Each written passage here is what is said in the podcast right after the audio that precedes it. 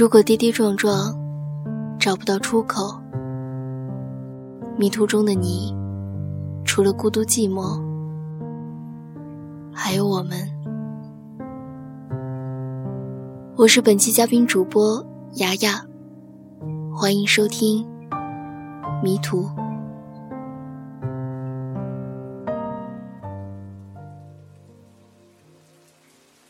见信如我，一豪，最近可好？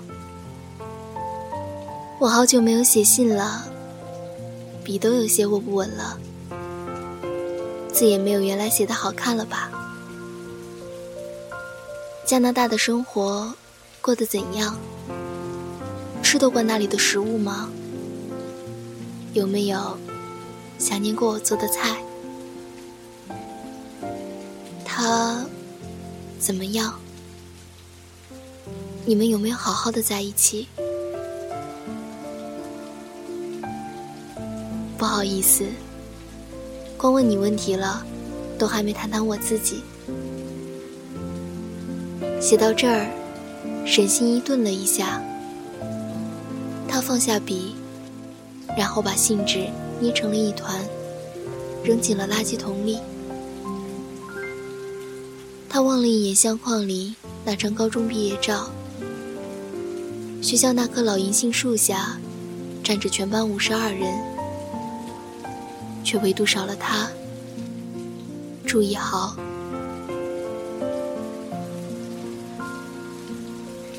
窗外飘着雨丝，夏季的小雨是消暑的良品。沈心怡由此回想起。他第一次见到朱一豪的场景。高二的一个清晨，第一节课是数学，老师还没来，窗外刚下过雨，他迟到了。你就是新转来的同学吧？沈心怡提着还在滴水的雨伞，坐到座位上。毫不理睬他耳边催促交作业的吼叫声，他一边用手挽起耳发，一边瞪大了眼睛打量着坐在他后桌的这个男生。啊，对，我叫朱一豪。你好，我叫沈心怡。沈心怡笑了笑，好不容易才把视线从朱一豪的脸上移开。他抱着书包，坐在了位置上，用力调整了一下自己的呼吸，终于驯服了那只在他心脏里到处乱窜的小鹿。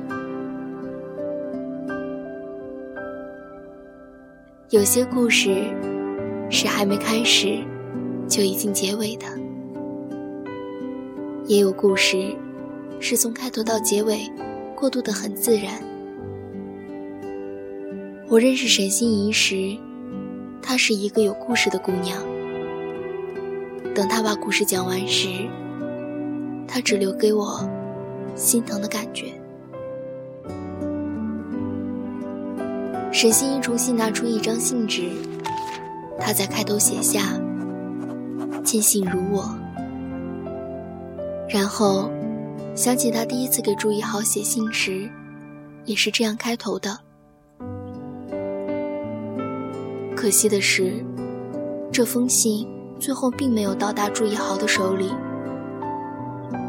那封信，在朱一豪跑完了一千米之后，就消失了。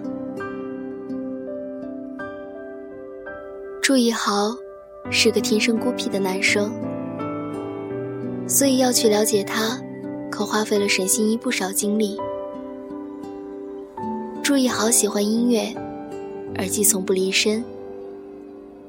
他爱喝可乐，口味又不是很好。体质偏寒的他，即使在夏天也会穿着薄薄的长袖。和那个年龄的大多数男生一样，朱一豪也是个遇见麻烦绝不说出口的男生。他讨厌人多并且很嘈杂的地方。总喜欢站在属于自己的角落里。其实要形容他很简单，两个字：高冷。高冷的男生似乎总是像雌狮一样，擅长无意识的吸引女生，而作为异性雌级的沈心怡，几乎是从一见到朱一豪开始，就被他吸引住了。高二那年运动会，朱一豪跑一千米。沈心怡决定在他跑完过后跟他告白。没错，就是要这么坦荡。沈心怡把一封告白信捏得跟抹布一样，眼巴巴的等着朱一豪跑完。等到朱一豪呼哧呼哧的冲过了终点线，其他女生递过去的都是矿泉水。只有沈心怡一个人递过了一瓶可乐。朱一豪看着沈心怡手里的可乐，愣了一下，接过来，笑着说了句：“谢谢。”沈心怡因此得意了好久。然后，他就华丽的把那封抹布一样的告白信搞丢了。事后，沈心怡才知道，他那次下定决心写告白信时，已经把他一年份的勇气全都用光了。他再也找不到之前那份告白的冲动和勇气了。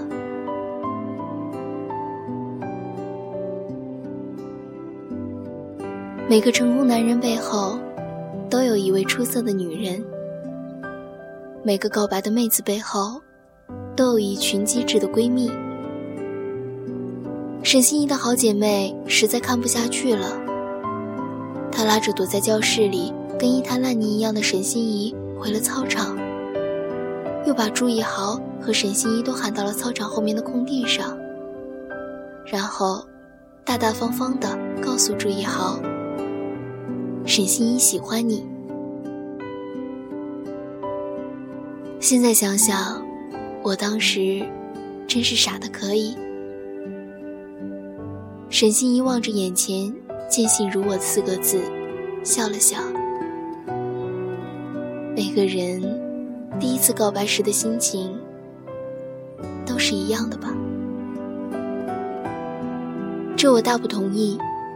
有些人告白靠勇气，有的人告白靠浪漫，还有一部分人告白靠的是脸皮。可是沈心怡和他们都不一样，她靠的是闺蜜。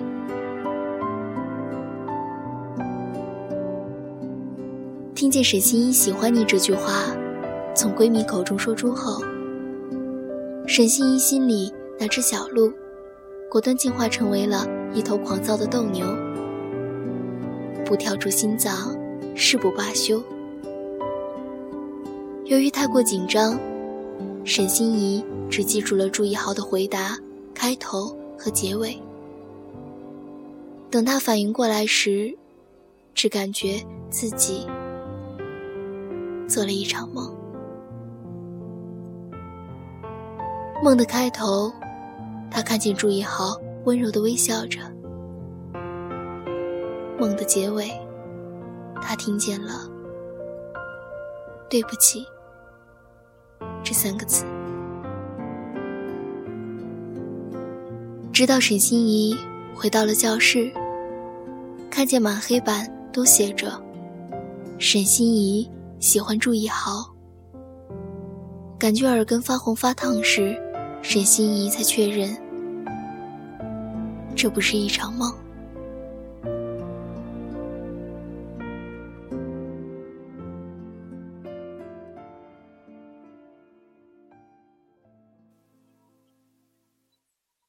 沈心怡跟我讲到这里时，她说：“说实话，我当时心里挺开心的。虽然告白最后以失败告终了，我一开始不理解，失败了还有什么好开心的。后来我才慢慢明白，其实最开心的，是让对方知道我喜欢你，不躲不藏，干净透彻。因为这样，至少还有喜欢的权利，没有其他多余的顾虑，更不会因为喜欢而让自己的心累得死去活来。有的爱情是一见钟情，有的爱情日久生情。第一种变成第二种是理想状况。如果只有第一种而没有第二种，其实也不算遗憾。遗憾的是，有些人像树，而还有的人像飞鸟。当树刚刚为肩头上的鸣叫而动心，并且深深扎根时，飞鸟却抖抖翅膀。飞往了另一片森林。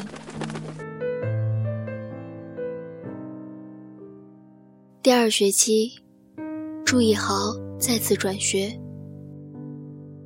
这个消息好似一场毫无征兆的洪水，席卷了沈心怡的心里。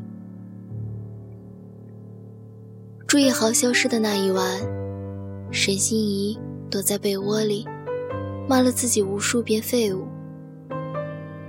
他不断反问自己：为什么留不住他？其实，所有人，包括沈心怡本人都明白，这不是任何人的错。没有人要对此负责。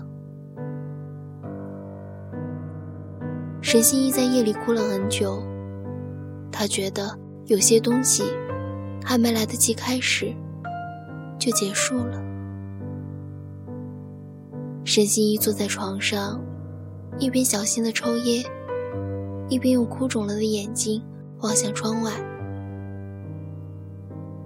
白月下，城市的灯火未熄。做了噩梦的人，无法再次进入梦乡。第二天，朱一豪刚打开手机，就看见了沈心怡的短信。一豪，我可以在 QQ 上和你保持联络吗？朱一豪看了一眼发短信的时间，凌晨四点半。好的。朱一豪回复了短信后，他的心里有种东西荡漾了一会儿，但是不久就继续沉入平静。然后你们这么多年，就一直在 QQ 上联系吗？也不全是。我们以前还是常常见面的，不过后来我们就慢慢疏远了。沈心怡回答我的时候，她轻轻转动了一下手腕。那张信纸上，除了“见信如我”四个字。还是一片空白。上个月，他说他需要钱，两万。谁也想不到，那个把感情藏起来的朱一豪，会在那一天把那么多的感情脏水全部倾泻给沈心怡。简单粗暴。上个月。朱一豪给沈心怡打电话，说他和朋友干了错事，需要两万块钱把他保释出来，要问沈心怡借钱。那个犯了错的姑娘，声嘶力竭的哭着问朱一豪怎么办，而朱一豪除了安慰，找不到别的做法。然后第二天，朱一豪。和那个姑娘就在一起了。沈西一听到这里，大脑再也支撑不住了。他跟朱一豪说：“你们的事，你们自己解决。我没有钱。”可能是因为压抑了太久，也可能是因为只有沈星一这一个朋友可以让他肆无忌惮的倾泻。朱一豪把心中积压的饱和的苦水，一瞬间喷涌而出，劈头盖脸的砸在了沈心怡的心上。因为珍惜和爱，所以才能伤害。你能狠狠伤害的人，永远只能是那些在乎你的人。这一点，我坚信不疑。沈心怡和祝一豪大吵了一架，沈心怡不明白，为什么自己这么多年的承受和照顾，换来的是这样酸涩的结果。她想起了那些和祝一豪见面的日子。想起了他吃自己做的菜时一脸满足的表情，他想起了他们一起逛街的场景，想起了黑板上密密麻麻的粉笔字，还有那封皱巴巴的情书和那把滴着雨水的雨伞。忽然间，沈心怡有一种。溺水窒息的感觉。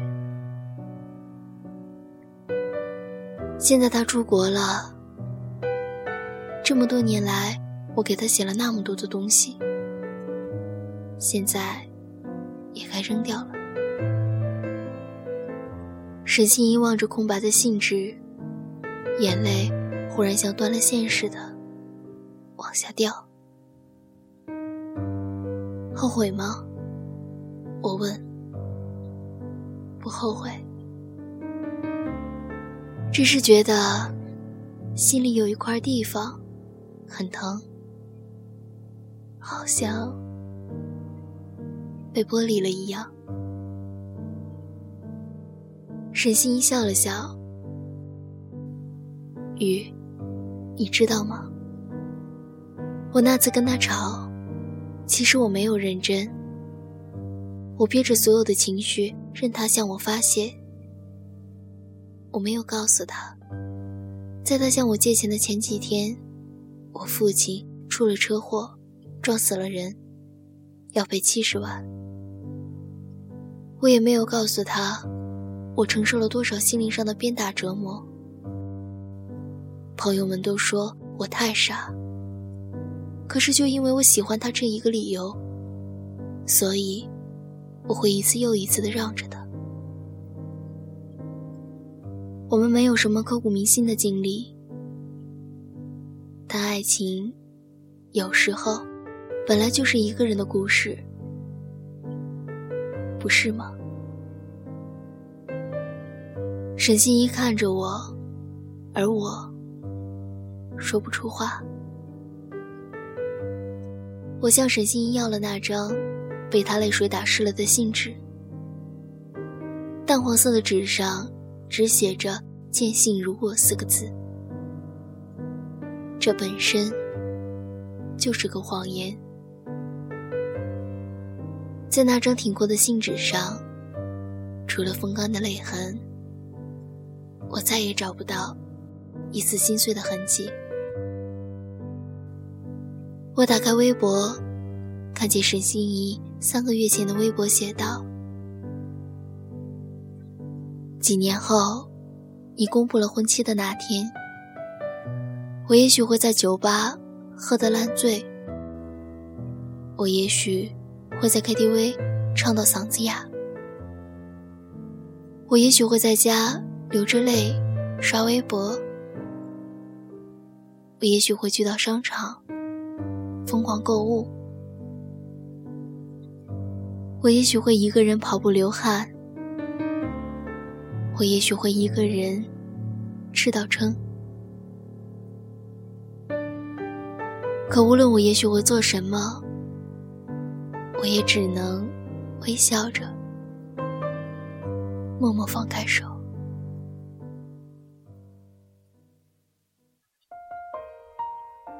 那个时候，我还不认识他。或许就像你说的，爱情有时候本来就是一个人的故事，但是我希望下一次再遇见你时，你的故事里除了你，还有一个能照顾好你的人。人来人往的街头，我看着眼前走过的形形色色的人，祈祷有一天，我将再也看不见你。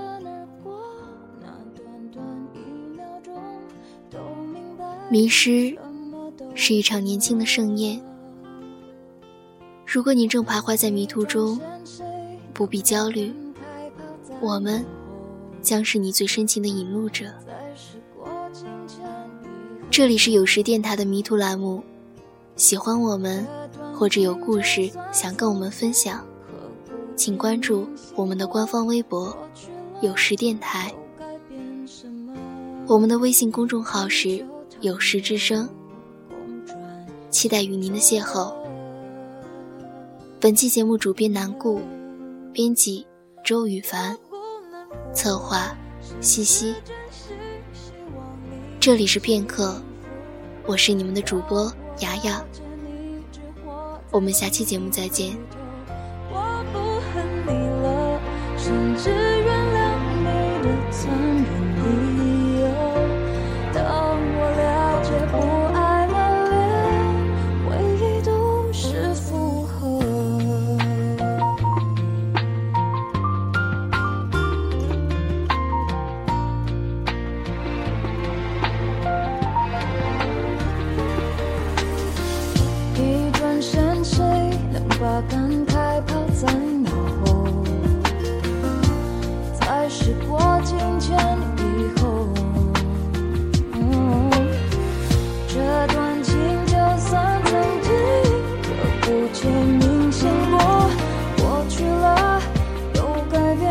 emotional